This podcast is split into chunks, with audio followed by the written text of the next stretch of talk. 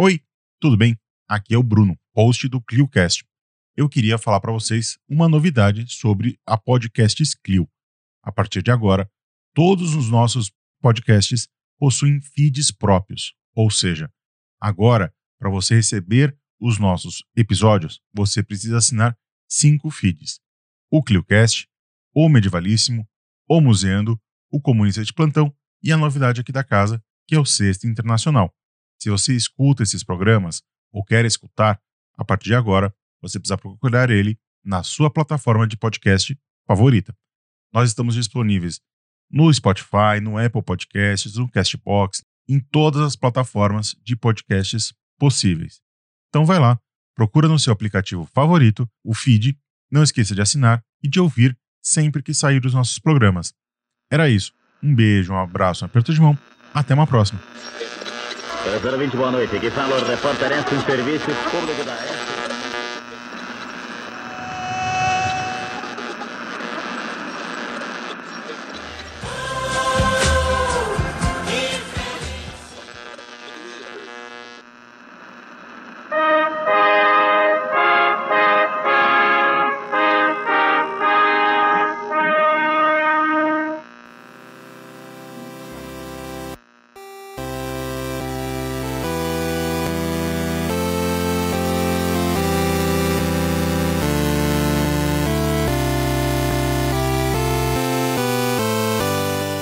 Bom dia, boa tarde, boa noite, meu caro Covider Cliocaster, sobrevivente do Brasil pós-apocalíptico. A gente vai morrer! Fala, se fala muito em pós-trabalho, a gente tá falando em pós-pós-apocalipse. E trem desgraçado, no domingo que não passa, passa logo no início da minha fala. Tá tudo bem com vocês, amiguinhos? Eu tô afim de relaxar. Como assim? Não entendi. Deixar com vocês em casa, hein? Eu sei que não, você já tá numa sopa de ossobuco hoje? Uma sopa pra nós. Uma sopa. Cozinhou com lenha? Tô num cepo de madeira. Abasteceu o seu carro com óleo de cozinha usado? Você vai entender como esse carro tá rodando. Tá um cheirinho de pastel gigantesco. Que é isso que dá pra fazer, né, meu amigo? É isso que dá dando pra fazer. Já pegou um Uber e esperou uma hora? Já dirigiu 14 horas para conseguir o mínimo para se sustentar no mês, se você é Uber ou 99? É isso, essa, essa é a situação atual do nosso país. A gente veio aqui de novo, Luquinhas e eu, trazer para você o chorume refinado da semana, para que você comece né, a semana puto. Oi, justo, filho de uma puta! Com tesão. Que delícia, cara. E com vontade de se organizar. Senhoras e senhores, a partir desse exato momento eu tenho o prazer e a satisfação de informar a todos os presentes que vai começar. Comunismo, filha da puta, aqui quem ganha somos nós! Essa voz aveludada, essa voz carinhosa, nessa voz de locutor de rato, parecendo o Marcos Duval, hein, hoje. Não seja leviano. Minha voz hoje tá aveludada. Repita. Vai entrar nos seus tímpanos e vai te hipnotizar. Logo você será um soldado do comunismo. Estou hipopotizado. Luquinhas, como você tá? Dá um alô pra nós, meu filho. Poxa, crush, por que não me nota?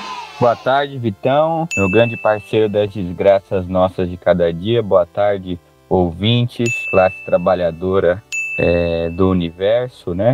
Fogo no Biden, fogo no Bozo. Mas pega fogo, cabaré! E tamo aí para mais uma semana de desgraceira de botar combustível no seu ódio matutino de cada dia. Meu irmão, bom dia ao caralho, parceiro. Vamos aí que é pau na máquina, que tem coisa boa pra caralho pra meter o pau nesses governantes sem vergonha. Tem muito Bolsodória e hoje promete.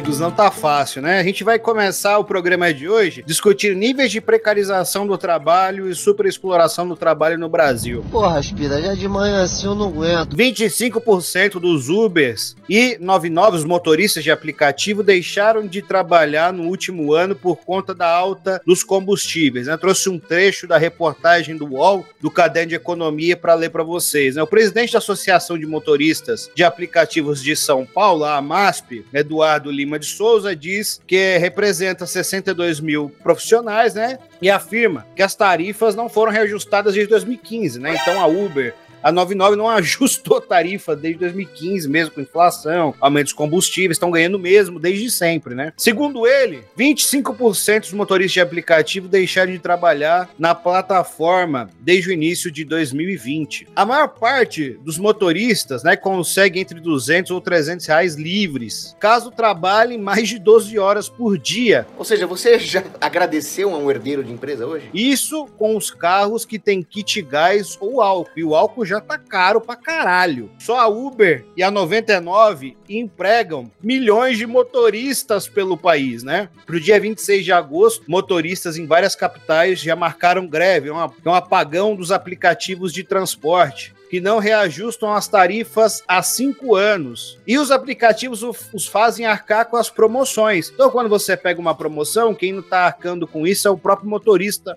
não é a Uber. Já não vale mais a pena o preço do quilômetro rodado, não consegue bancar a gasolina e a manutenção do carro. Além das reivindicações econômicas, essas são as reivindicações onde você tem mais rachas, né? Parte dos motoristas requerem segurança no trabalho e vínculo empregatício. O preço médio da gasolina no Brasil chega a seis reais em todo o país, né? Não tá dando para comprar nenhuma calça para minha filha que tem 16 anos. Então, seis conto no Brasil, a gasolina mais barata que você encontrar vai estar seis conto. É quase petróleo, né? Você é quase, porra, é melhor começar a comprar o petróleo no barril e refinar em casa. Em São Paulo, alguns locais registram preço de R$ 7,36. Então é isso, amiguinhos os aplicativos são a modernização na precarização do trabalho. Então, você tem a tecnologia sendo usada pelo capitalismo para foder os trabalhadores e foder também aqueles que estão sendo transportados, porque estão sendo transportados de maneira insegura, com motoristas que estão a 12, 13 horas dirigindo, que podem dormir no volante a qualquer momento. Basicamente, o motorista hoje consegue tirar no máximo dois salários mínimos, mas o motorista ele é dono do carro.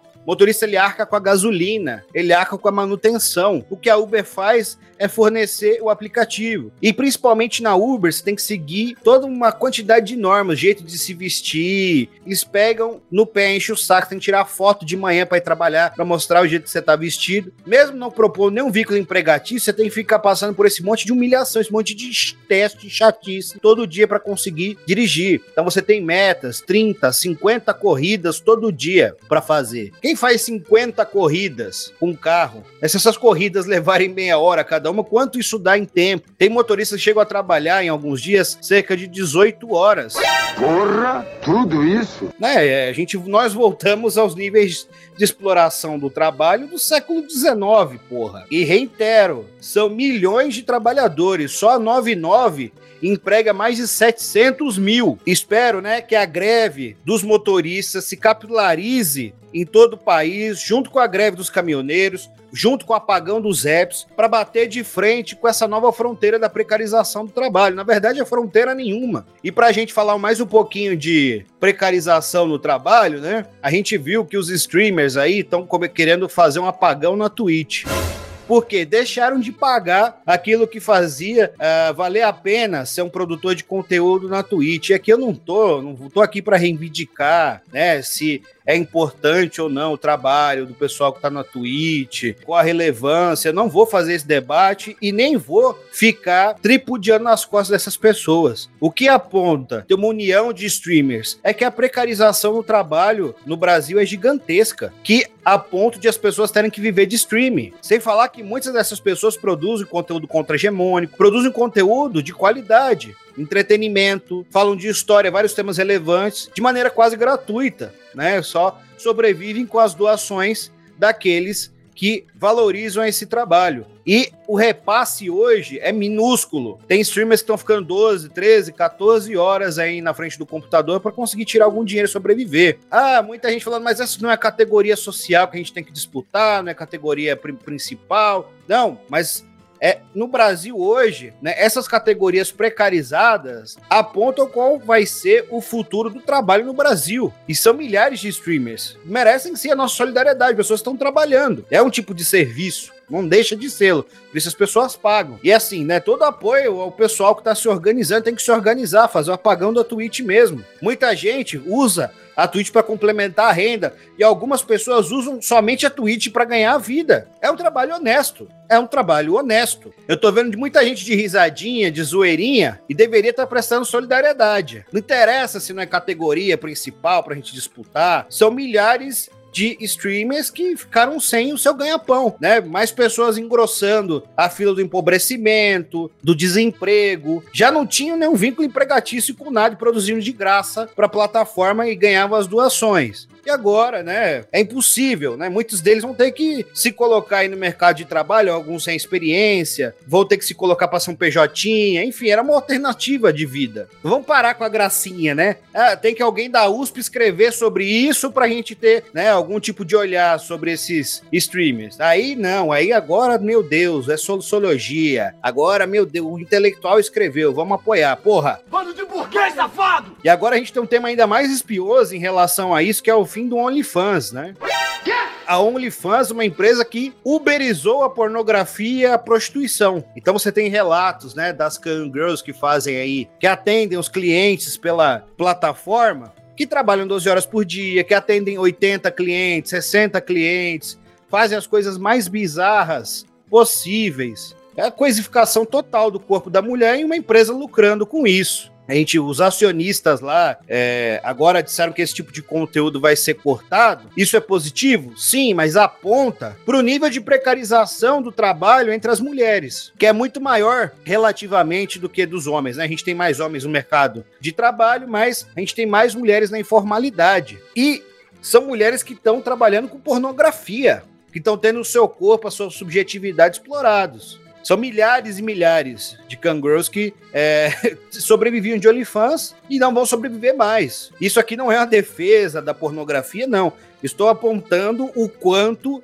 o trabalho no Brasil está precarizado e as pessoas têm que recorrer a diversos meios para se manter vivas, para reproduzir né, a própria vida, para ver como né, o machismo atinge diretamente as mulheres no trabalho, que recebem em média 30% menos, que são demitidas por assédio, né? São assediadas e demitidas, que têm que se provar muito melhores que os homens para continuar num cargo ou conseguir um cargo, que muitas vezes são importunadas sexualmente no trabalho, que para subir de cargo é, são colocadas é, de frente para um favor sexual, e se não aceitam, não sobem de cargo, continuam ganhando o mesmo salário, mesmo sendo competentes para estar nesse cargo. É disso que a gente está falando. O OnlyFans, o, fecha... o fim da pornografia no OnlyFans, ter esse impacto aponta o nível de precarização do trabalho das mulheres no Brasil. É, então, a chuva, uma chuva imensa de desgraças, né? Uma conjuntura que a gente ainda tem uma média móvel de mortes é, de mais de 700 pessoas por coronavírus, que ainda é uma média muito alta, né? 60 milhões de brasileiros na pobreza, 13 milhões na extrema pobreza, 15 milhões de desempregados, aproximadamente, e cerca de 35 milhões de brasileiros e brasileiras na informalidade. Segundo dados do IBGE, né, que tem algumas é, metodologias aí que a gente poderia até abordar criticamente e jogar esse número para cima. cenário de devastação, um cenário de devastação. Alguns postos de gasolina já batem o preço de R$ reais, mais R$ 7,30. A média da gasolina está chegando já nos R$ reais, né? Tá mais caro do que uma latinha de Coca-Cola. E fruto de uma política neoliberal, é, com fundo aí protofascista, de destruição dos serviços públicos. De destruição dos serviços públicos. É realmente passar todas as boiadas. E a Petrobras é uma empresa que já está no radar das privatizações há muito tempo, né? Infelizmente, há muito tempo. Tanto a Petrobras quanto as outras grandes estatais, né? A gente está falando também da Eletrobras, que sofreu um processo de privatização terrível. A gente está falando também do Banco do Brasil, que já foi anunciado aí naquela reunião é, fatídica do Bolsonaro com os ministros, que está na rota de privatizações. Aeroportos e ferrovias já estão sendo entregues a rodo. Então é realmente a, a próxima fronteira de apropriação de recursos pela burguesia, né? É, as empresas estatais e o patrimônio público, né? os serviços públicos também principalmente aqueles serviços públicos que atendem a grande maioria da população, que é a classe trabalhadora. Não à toa também, né, Vitão, que a gente está há uma semana, aí, um pouco menos de uma semana, da Comissão Especial da Câmara dos Deputados entregar o relatório da é, reforma administrativa, a PEC 32. É tão esculhambado que um terço ainda dos, é, dos integrantes dessa comissão especial nem foi designado. Todo dia tem uma merda. Tão esculhambado, sujo é, e baixo que está sendo esse processo. É a burguesia assaltando o Estado de, de mãos armadas, né? E tira, de canetas assinadas também, e tirando é, a administração indireta para jogar realmente na, no colo do mercado financeiro do alto, do grande capital, né? O mercado financeiro é um termo ruim, mas para jogar na mão direta aí do grande capital e que se dane. Agora, é, a gente precisa estar tá atento e estar tá denunciando, porque todos os países que fizeram algo semelhante, que tomaram medidas semelhantes, tiveram um retrocesso social é, gigantesco. Um retrocesso social e gigantesco. Um retrocesso civilizatório gigantesco. A gente sabe que é do padrão do capitalismo essa apropriação desenfreada de recursos, de dinheiro, de riquezas, de patrimônio. Entretanto, mesmo para os padrões capitalistas, a burguesia brasileira está dando passos extremamente perigosos. A burguesia brasileira, é, instigada aí por grandes frações do imperialismo, principalmente do imperialismo estadunidense, vai para arregaçar mesmo, para entregar tudo e dane-se o amanhã. Dane-se o mundo, que eu não me chamo Raimundo! É, a questão é garantir os lucros, garantir novas formas de arrecadar dinheiro para compensar a queda da taxa de lucros né, na crise do capitalismo. Para muitos setores, não para todos, né? Porque muitos setores estão lucrando horrores, como a gente vê o próprio Itaú, que de 2016 para cá vem batendo recordes e mais recordes de lucros, mesmo com mais de 60% da população brasileira endividada. Essa mobilização dos trabalhadores de aplicativo, dos Ubers, que ainda é um, é um debate controverso e que está aberto entre nós, né?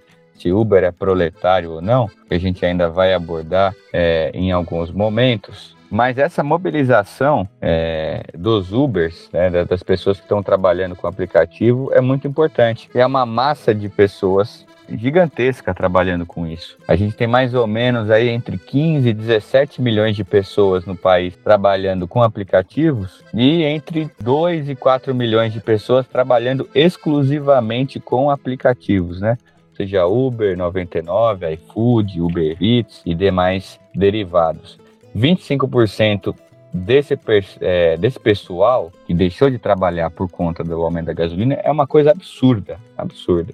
E detalhe, uma parte considerável dos Ubers nem é proprietário dos veículos, nem é proprietária dos veículos. Que merda, hein? Sabia não? É, a gente tem vários, vários e várias trabalhadores e trabalhadoras aí que alugam o carro, né, Vitão? Então o gasto é o triplo, quatro vezes maior. Chega uma situação que as pessoas estão quase pagando para trabalhar. A gente tem um camarada, eu e o Vitão temos um camarada aqui em comum, é, comunista também, que é Uber, até aqui próximo da, da minha região, que é Uber, ele está praticamente pagando para trabalhar. A média de ganho é dois salários mínimos com jornadas gigantescas, 10, 11, 12 horas aí por dia, trabalhando seis dias por semana. E, e, tudo isso assim, todo esse aumento de custo de vida é motivado pela crise do capitalismo, a crise que é, explodiu aí em 2008 e não teve uma recuperação concreta com exceção dos países socialistas, né, que tem uma dinâmica completamente diferente, é, mas não teve uma recuperação.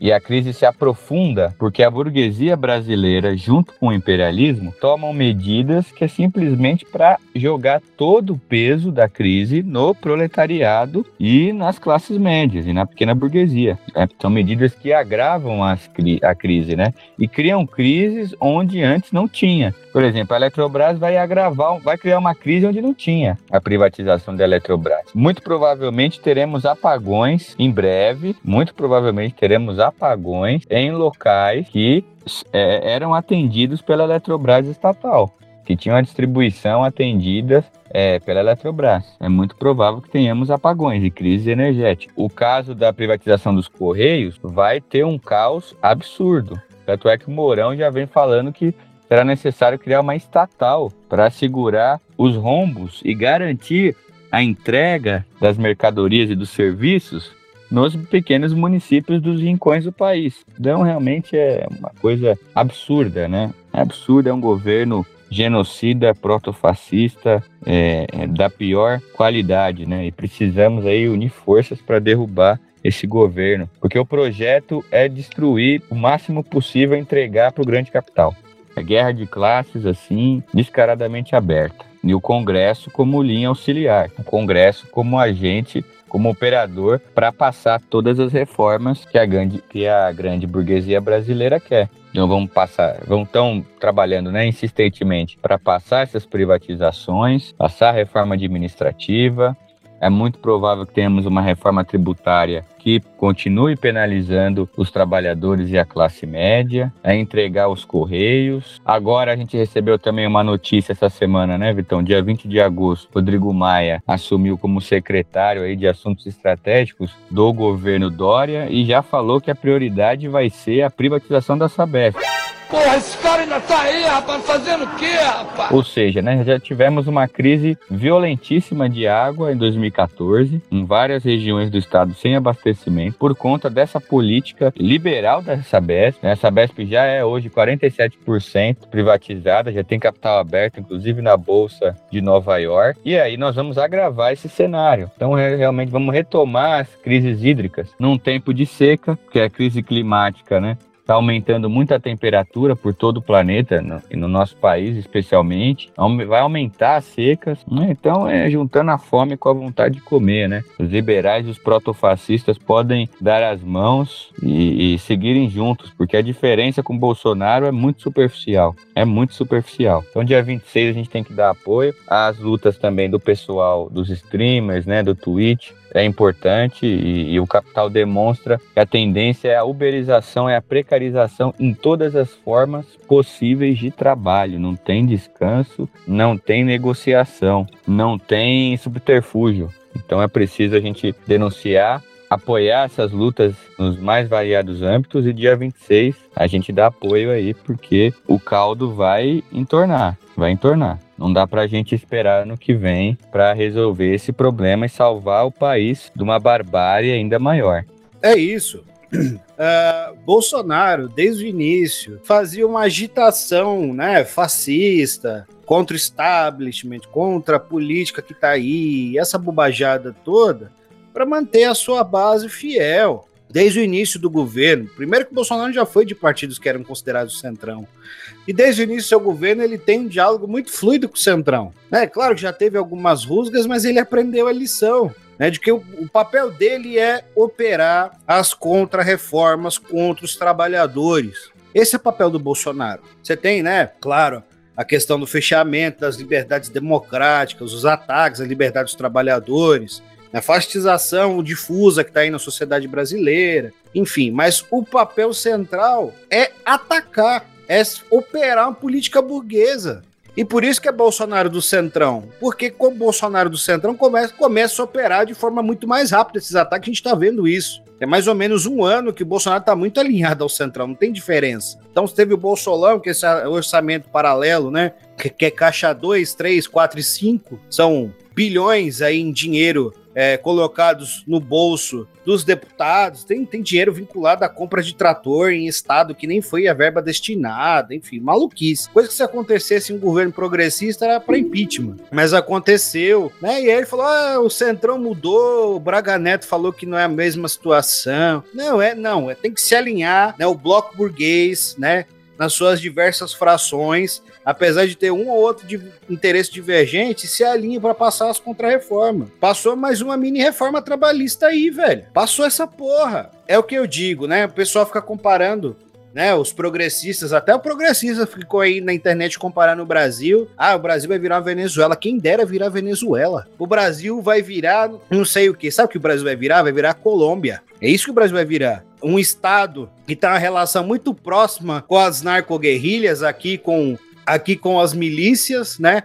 uma violência fudida contra os movimentos sociais, uma violência fudida contra os trabalhadores pobres e pretos nas periferias, né? Uma violência ferrada. Se você é liderança no, no, na Colômbia, aqui no Brasil não é tão diferente, mas lá você morre mesmo. É isso que vai acontecer com o Brasil. Então vamos parar com essa bobajada. E a burguesia brasileira tá nesse papel decadente, né? De, de ser uma burguesia de um país de origem colonial, dependente e tá se associando o capital dos imperialistas para conseguir é, alguma migalha da mesa, rentismo e etc. Também aí, tem projeto de país. Vamos parar com essa bobajada trabalhista de que a burguesia brasileira tem projeto, de que é possível conciliar capital e trabalho no projeto nacional, isso é bobagem, já foi superado. Já foi superado, não tem isso. Essa crise deixa muito claro. É salve-se quem puder e pau no cu dos trabalhadores. É isso que está colocado, principalmente nessa pandemia. Mesmo quem diz que faz oposição, na maior parte dos casos não faz oposição coisa nenhuma. E aqui eu vou trazer o papel aqui do último ato que aconteceu, né, de mobilização contra a PEC 32, a PEC de destruição do serviço público. Ah, fora Bolsonaro. Beleza, mas é um fora Bolsonaro que não tem consequência política, que não se materializa nenhuma tática. Fora Bolsonaro e as principais centrais sindicais não estão mobilizando. Fora Bolsonaro com uma greve esvaziada dos servidores públicos como aquela, né? A pelegada dos sindicatos tem que entender que a mamata vai acabar. O sindicalismo brasileiro já perdeu 97% dos seus proventos, já perdeu suas divisas, vai, vai fechar né? Nem o sujeito que está na burocracia sindical recebendo para não fazer nada, para não fazer mobilização, não vai ter mais esse espaço. E vem aí essa reforma sindical, a outra reforma sindical que está inclusa aí nessa reforma trabalhista, que vai fuder ainda mais. Então a gente vai fragmentar o sindicalismo brasileiro, as conquistas vão ser só para aqueles associados. E ah, você se associou, você vai ter que ter as conquistas para você agora. Beleza, pau no seu cu, pé na sua bunda. Se fodeu. Então é isso, né? Nem muitas vezes as pessoas estão apontando que são fora Bolsonaro, são de fato. É a conjuntura eu não sei o que estão aguardando. Estão aguardando o quê? Um meteoro acertar o Brasil para se mobilizar de fato, para fazer algum tipo de enfrentamento real ao bolsonarismo? Social liberalismo é cúmplice dessa barbárie que está acontecendo no país. É cúmplice. Que estão com o rabo sentado esperando 2022, achando que o Lula vai fazer alguma transformação. Não vai fazer transformação nenhuma se for eleito. No máximo vai criar um programa para mitigar a miséria, o que é importante.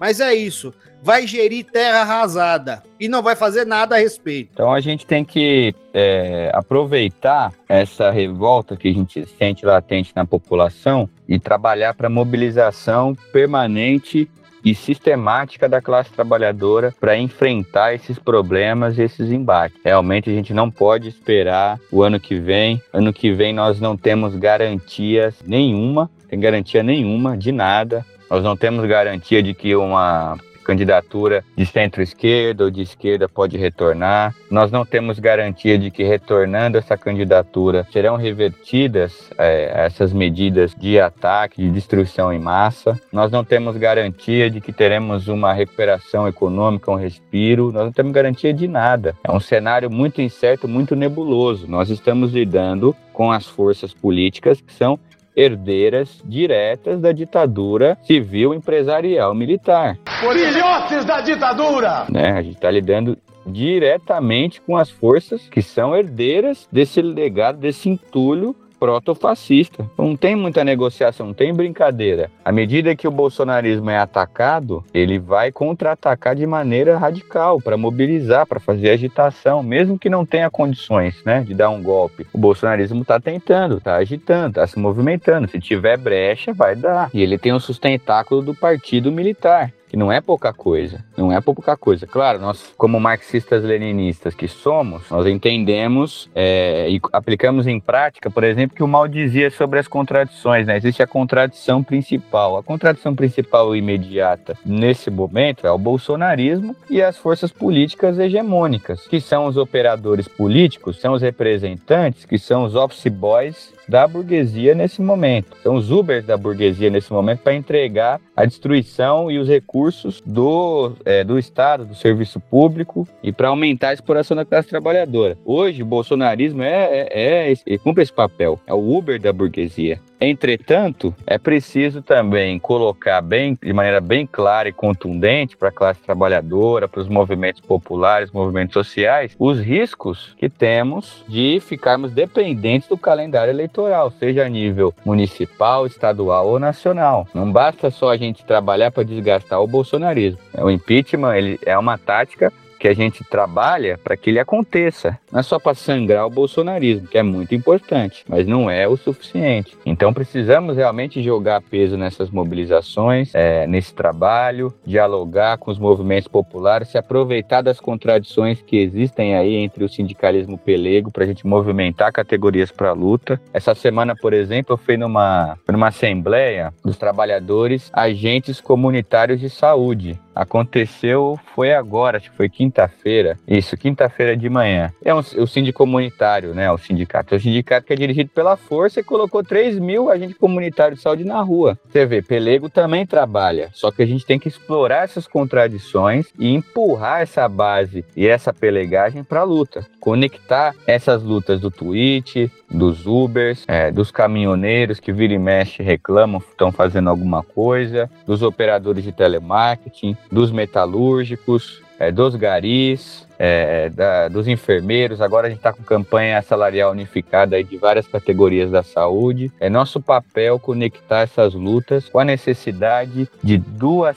táticas, de, de, de duas ferramentas, de duas armas imprescindíveis para essa conjuntura. A primeira é uma greve geral, uma paralisação nacional, para que a gente coloque cada vez mais o bolsonarismo no abismo e consiga dar o chute derradeiro para ele cair no abismo. Primeira coisa. A segunda coisa é um grande encontro, é um grande encontro nacional dos sindicatos, dos movimentos populares, dos partidos políticos comprometidos com a classe trabalhadora, para que a gente construa um programa unitário e ferramentas de luta unitárias para enfrentar essa crise que nós vivemos, esse momento que nós vivemos. É o tal do enclate, né, que nós é, falamos por aí, nós comunistas né, do PCB falamos por aí, mas a gente já viu que a CTB está falando sobre isso, que a Força está falando sobre isso, é que até a UGT já está falando sobre isso. Afinal de contas, fizemos 40 anos das conclates, né, da primeira conclate lá de 81. Então é fundamental a gente trabalhar com essas duas táticas para darmos novos saltos para a luta, darmos novos saltos para a luta e disseminar a mensagem da revolução, do enfrentamento da luta em todos os locais de trabalho, locais de moradia, locais de estudo, mas sobretudo nos locais de trabalho. Preciso colocar a nossa classe em movimento e trabalhar para que a classe foque no alvo principal, que é o bolsonarismo, mas que através da derrubada do bolsonarismo a gente coloque a burguesia e o imperialismo em xeque, na defensiva. Tem um mundo a ganhar. A gente tem um mundo a ganhar. A gente só tem a perder as correntes que nos aprisionam. Então, dia 7 de setembro, vamos trabalhar para que essa nova etapa, esse novo calendário de lutas, possa contribuir no avanço do enfrentamento do bolsonarismo. Sem nenhuma ilusão, né? sem ficar esperando o ano que vem e focando realmente no que interessa, que é parar o genocídio, é estancar o genocídio o mais rápido possível. Concordo, né? A fragmentação das lutas é extremamente ruim para que a gente consiga ter uma unidade mínima, né? E conduzir o movimento popular, movimento sindical, movimento dos estudantes para uma tática de atuação comum, né? Bolsonaro só cairá com a greve geral. E a greve geral, né, precisa também do apoio do movimento popular, precisa também do apoio né, dos outros movimentos porque a greve geral é, sobretudo, a, a, luta política entre capital e trabalho. Não é simplesmente a luta econômica, é uma luta política. A greve geral para estancar essa sangria do genocídio contra os brasileiros. Genocídio. A gente já vê a variante Delta circulando pelo país, né? E prefeituras, governos, governos até progressistas reabrindo tudo. Janeiro, nós teremos duas, três mil mortes por dia novamente. E agora mortes de crianças, de adolescentes né, com a volta às aulas nas escolas estaduais, municipais, nas faculdades, nas faculdades federais, estaduais. Vamos ter mortes de crianças, adolescentes e jovens que já vinham morrendo e vão morrer muito mais. Então, então todas essas lutas estão conectadas, fazem parte de uma totalidade estruturada. É realmente nosso papel, né? Fazer a vinculação dessas lutas e superar essa fragmentação. E, e tá vendo? Até a pelegada tá vendo que a água tá batendo na bunda.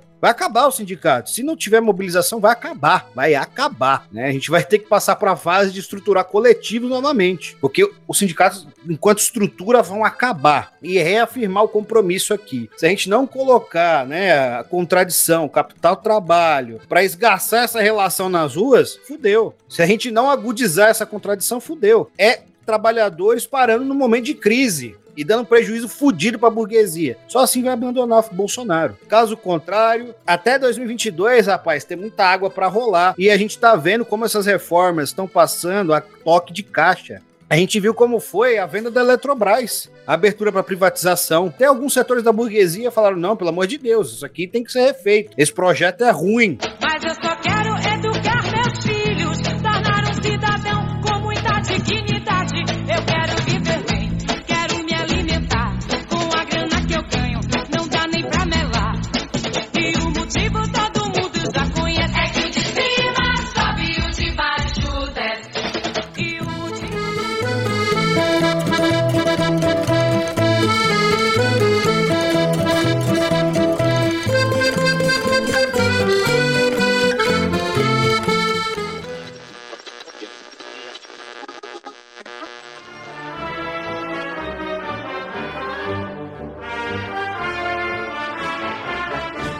Condições de vida da classe trabalhadora. Preço do botijão de gás chega à média de 92 reais em todo o Brasil. Oh, gás! Hoje não! Hoje não!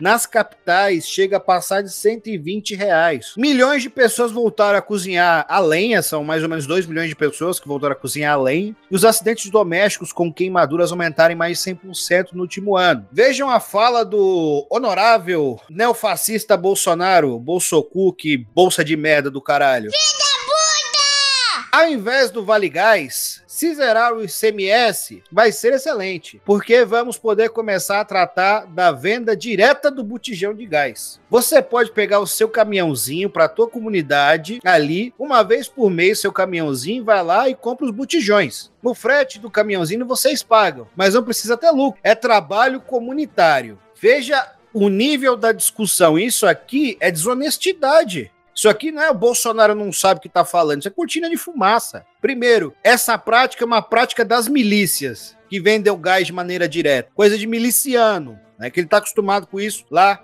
no seu núcleo duro no Rio de Janeiro, né? Coisa de miliciano, de gente que se usa do poder repressivo do Estado para se organizar, né? Em milícia, reprimir pobre, preto, favelado e conseguir né, ser a máfia. A gente tem que comprar gás, internet, tudo na mão desses caras. Isso é prática de milícia. Segundo, o gás, né, o preço dos combustíveis fósseis chegou a esse nível por conta da política econômica do governo Bolsonaro, que equiparou né, os preços, tirou os subsídios, equiparou os preços ao mercado internacional e cada vez menos a gente vem refinando e é, tratando esses combustíveis aqui no país. E o desmonte e a privatização vem comendo solto. Nesses setores da economia brasileira são fundamentais. São fundamentais. E o problema é, se faz um falso debate sobre zerar o ICMS. É claro que o ICMS pesa nos preços, pesa. Ué, mas o ICMS também existia no governo Dilma, porra. Também existia no governo Lula. Não dá para simplesmente apontar que o ICMS é o principal responsável por isso. Obviamente que o ICMS vai onerar né, a circulação de mercadorias entre estados mas não é o principal. O principal é a política do governo em relação aos combustíveis fósseis. Não caiam nessa bobagem o Bolsonaro ele quer colocar uma contradição entre política nacional e os estados, principalmente aqueles que têm opositores formais ou opositores reais à sua política. E o aumento nos combustíveis fósseis faz com que o preço da carne, o preço de trigo, o preço de vários produtos que a gente está vendo no mercado subirem. Esses produtos são transportados a caminhão no país. O preço da energia sobe nas termoelétricas. Então vamos, não vamos fugir dos falsos debates. Ah, zero ICMS. Zero ICMS, quanto continua o preço?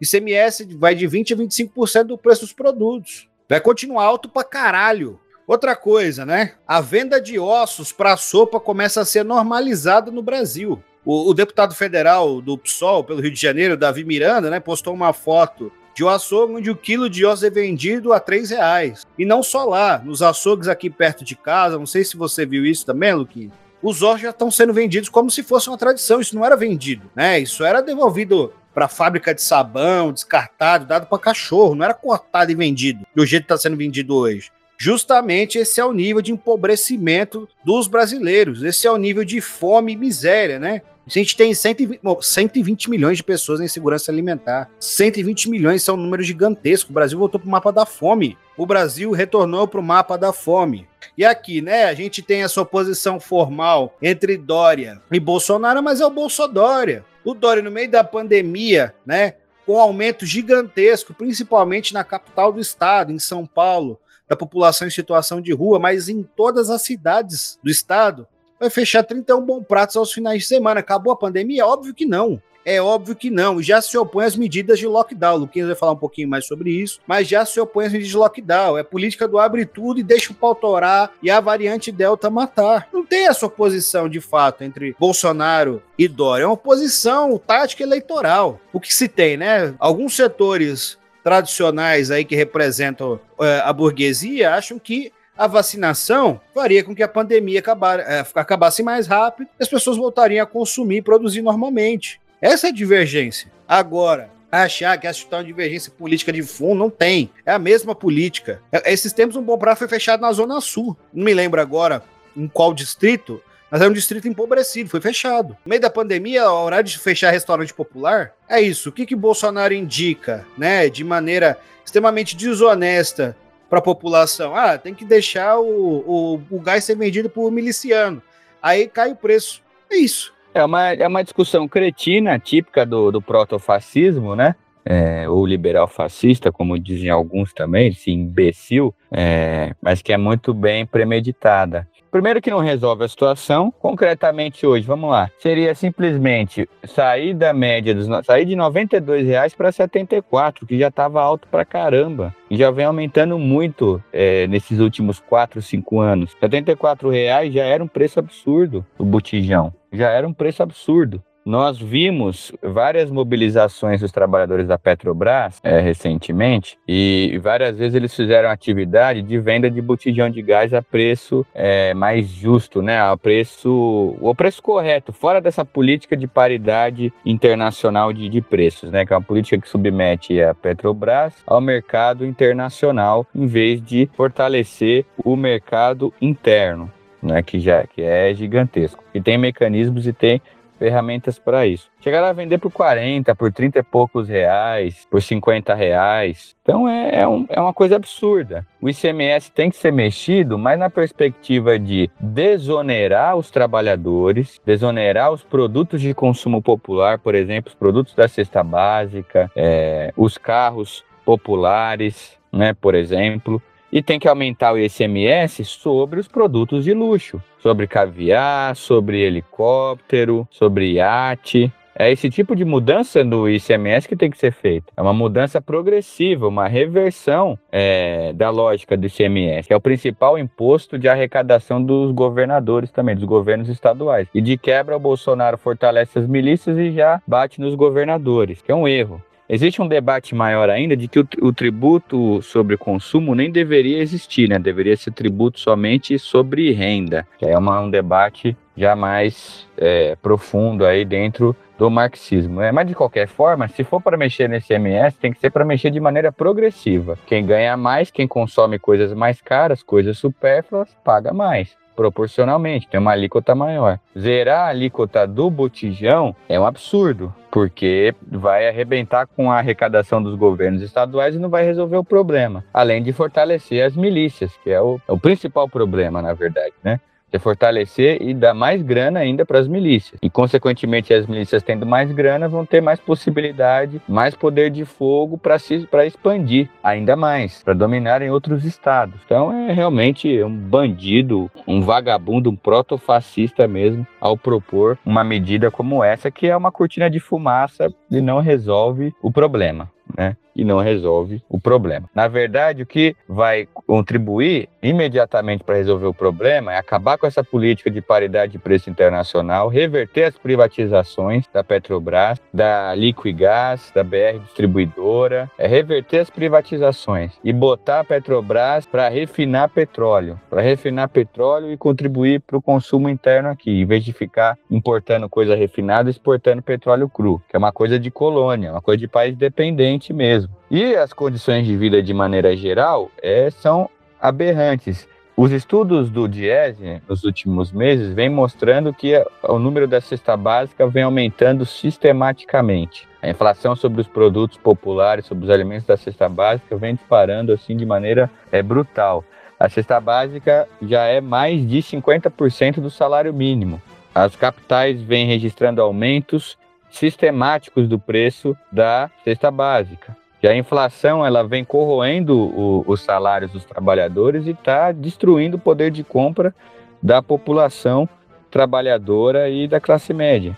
Né? A gente tem aí cesta básica em média mais de 600 reais em São Paulo, em Florianópolis, no Rio, é, em Porto Alegre, no Rio de Janeiro, então é uma política que está destruindo a, a, vida da população e jogando milhões e milhões na miséria na rua, né? A gente, então são várias variáveis. Né? Por exemplo, essa privatização da Eletrobras vai gerar mais crise energética, vai aumentar pra caramba o preço da energia elétrica, e aí o preço da energia elétrica subindo, consequentemente, né, Vitão, como a gente falou algumas vezes, o preço dos alimentos dispara, o preço da gasolina dispara. A gente tem crise de abastecimento de água também, porque os reservatórios estão, é, estão sendo utilizados de maneira mais compulsiva, mais desorganizada, mais irresponsável. As empresas privadas não têm nenhum tipo de compromisso com a manutenção da distribuição, com a expansão da distribuição de energia, com, a, com o aperfeiçoamento da qualidade dos serviços, não tem nenhum compromisso. O que as privadas querem é garantir lucro para os investidores, para os acionistas, e dane -se. A gente viu pelo apagão da região norte do país, pelo Amapá.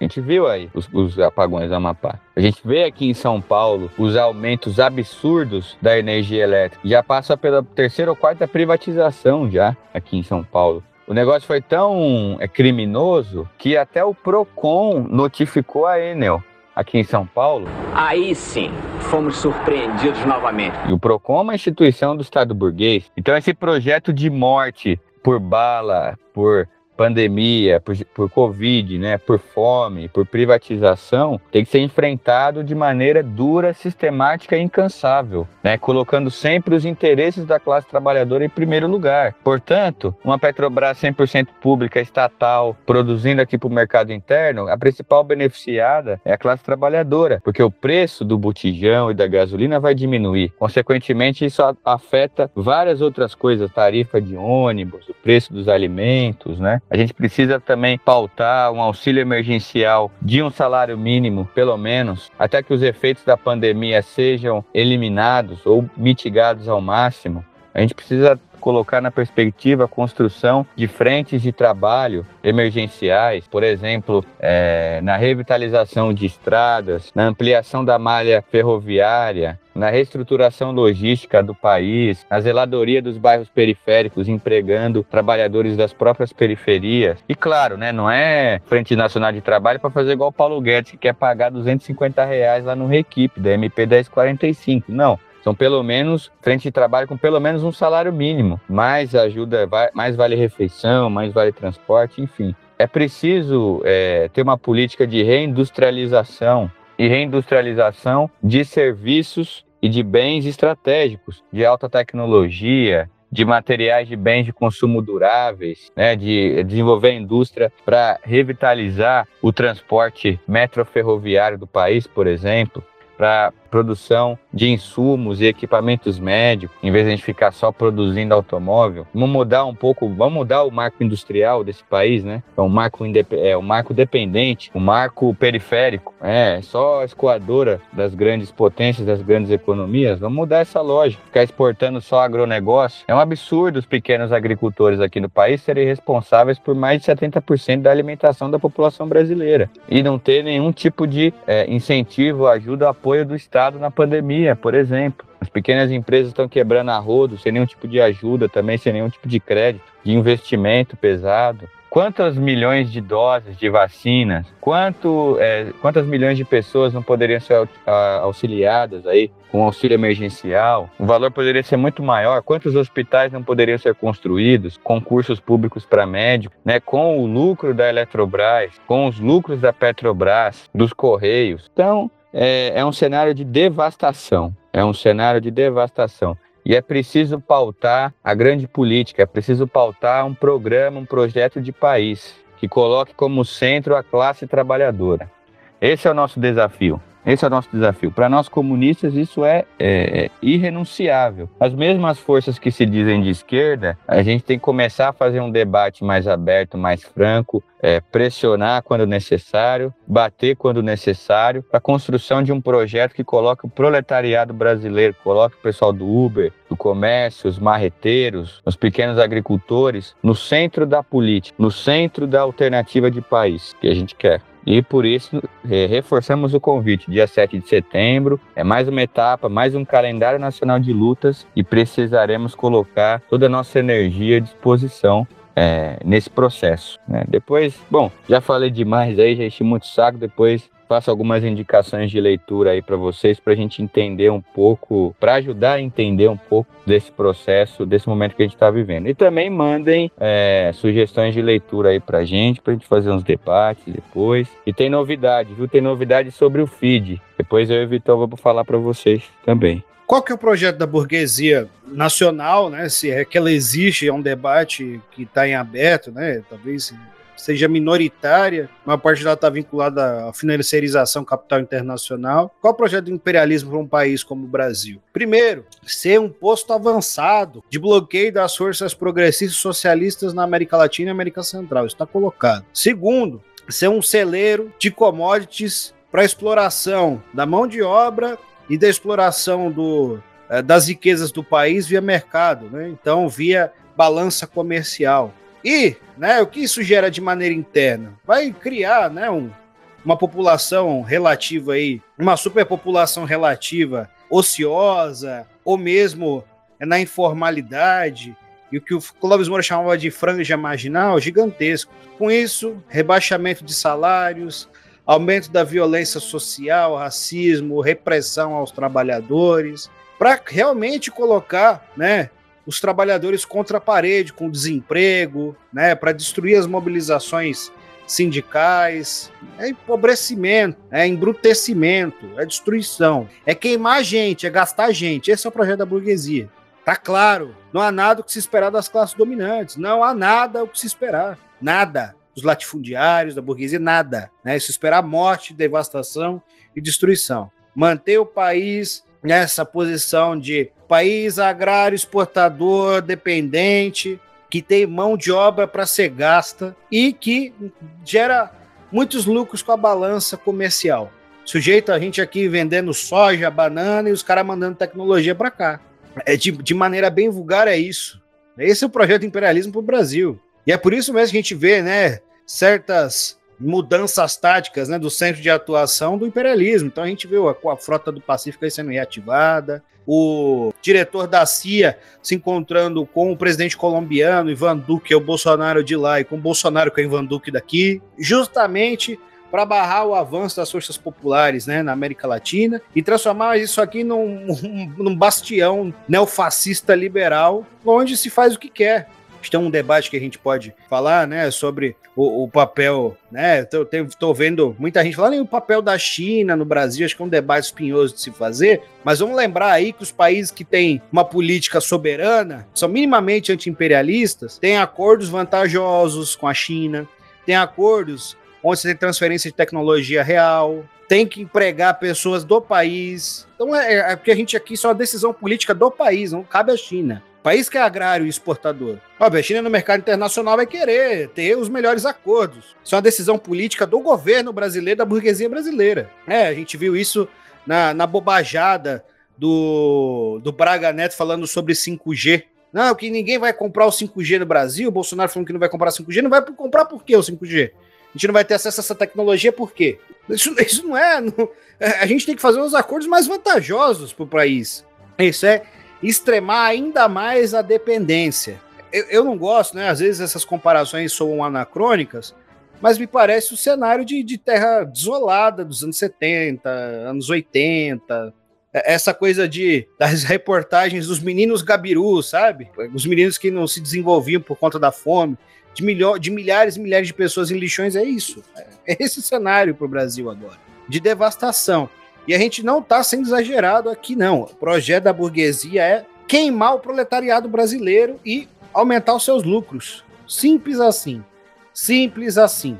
É por isso mesmo que a gente tem que apostar na mobilização popular, na mobilização sindical, na mobilização dos estudantes, né? Lutar contra a fragmentação das lutas e começar a impor derrotas à burguesia, né? Para fortalecer o movimento, fortalecer a moral dos trabalhadores que só vem tendo derrota nos últimos anos. Só derrota na defensiva. A greve geral, além de retirar Bolsonaro, é para colocar os trabalhadores na ofensiva no Brasil. A gente tem correlação de força para pautar o país. Não só no dia 7, mas construa mobilização para o dia 7. Panfletagens, enfim, diálogos onde você faz parte de uma organização onde você tem influência política com sua organização. E assim, se sua organização não está mobilizando, a tática não é fora Bolsonaro, hein? A tática é deixar o Bolsonaro sangrar o país e sangrar junto e esperar 2022 de mãos atadas. Mais rápido do que uma reforma trabalhista. Mais possante do que uma privatização dos Correios. Capaz de chegar ao Palácio do Planalto. Com um simples pulo. Olhem, lá no céu, acho que é um pássaro. É um avião. É o. Brilha uma estrela. Lula lá.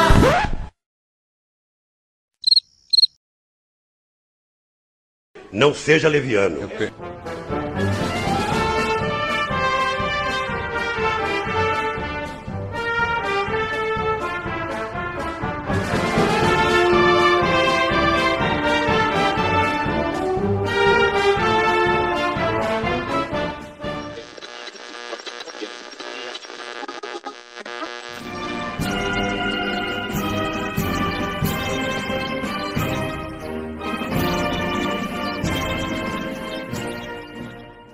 Tínhamos mais coisas para falar, mas a gente já falou demais. É muita palestra, né? É, é, é muita coisa ruim na tua cabeça. Não dá para suportar mais que uma hora disso. Me vejo obrigado a concordar com palestrinha. E ainda mais com a minha voz de gralha esganiçada, né? Não seja leviano. Então, amiguinhos e amiguinhas, se você adorou, amou, deu like, é crush desse programa, se você não é cringe. Hum, vou escutar capap, porque eu sou o que, que você vai fazer? Não sei. Você vai lá no nosso Catarse e vai escolher uma faixa de financiamento para nos ajudar a manter este podcast vivo. A gente vai!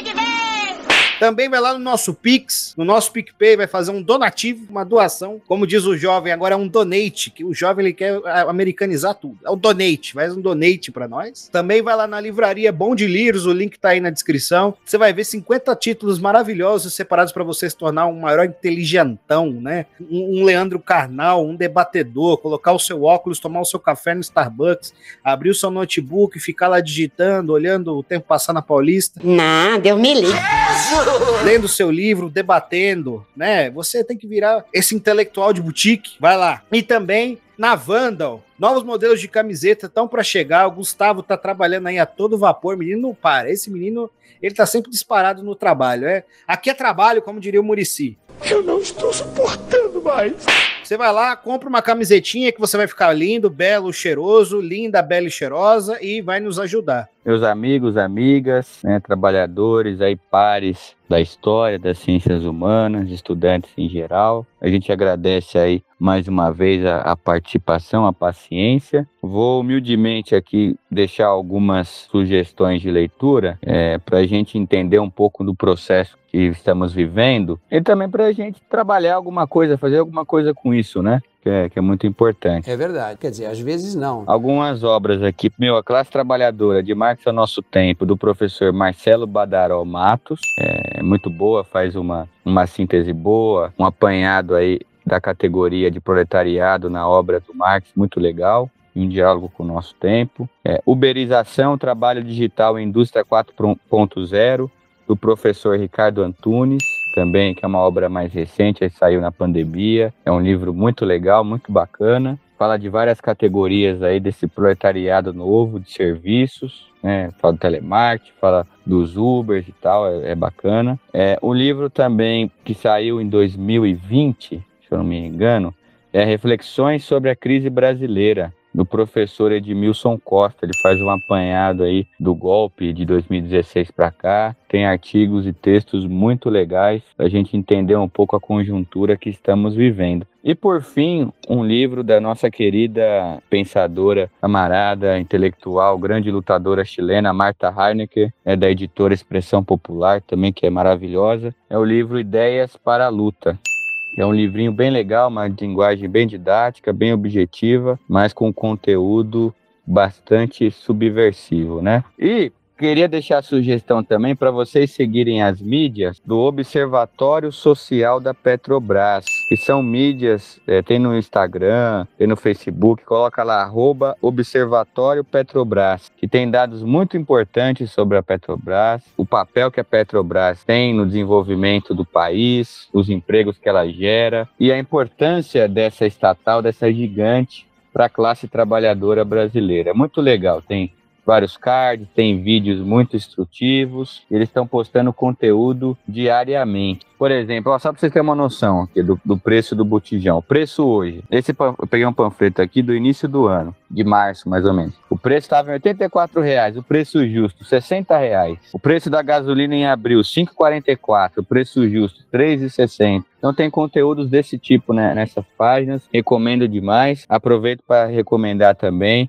as páginas da rede marxista e da unidade classista Petroleiros, que tem textos bem legais lá. Consumam tudo que puderem da rede Clio de história e informação. A gente está com algumas mudanças no feed, né, Vitão? Vamos estar tá com o feed novo agora, comunista de plantão. Mas acompanhem, sigam o Clio, Sigam as mídias do Comunista de Plantão, consumam informação de qualidade e assistam Medievalice. Se você gosta de Game of Thrones, de Senhor dos Anéis ou de Idade Média em geral, siga as mídias do Medievalíssimo, que é um programa maravilhoso. É o programa que me fez gostar de Idade Média. Então, recomendo demais. Deixo um grande abraço para vocês, um grande abraço é, para meus camaradas aí da unidade classista, a minha camarada Marcele, meu camarada Marco César, meu camarada Bruno, lá do ABC, Fernando Magnus, Rafaela Mendes, os nossos camaradas lá do Vai do Paraíba, enfim, um monte de gente bacana. E, como diz o nosso grande mestre,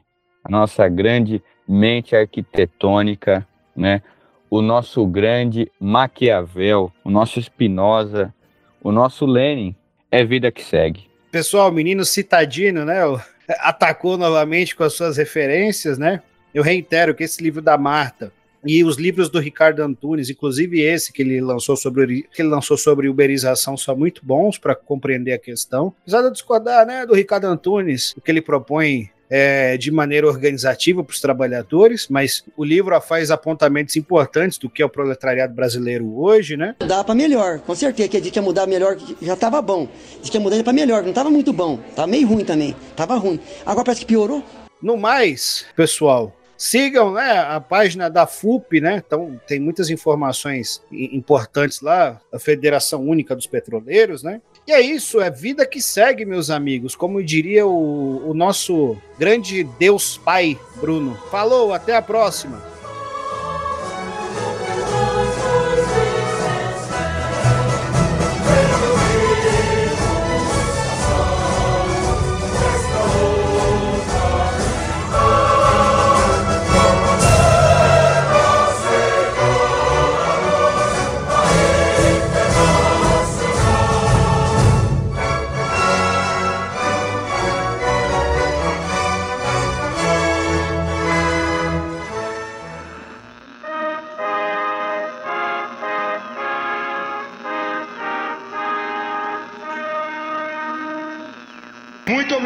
Com Deus, valeu. Santos!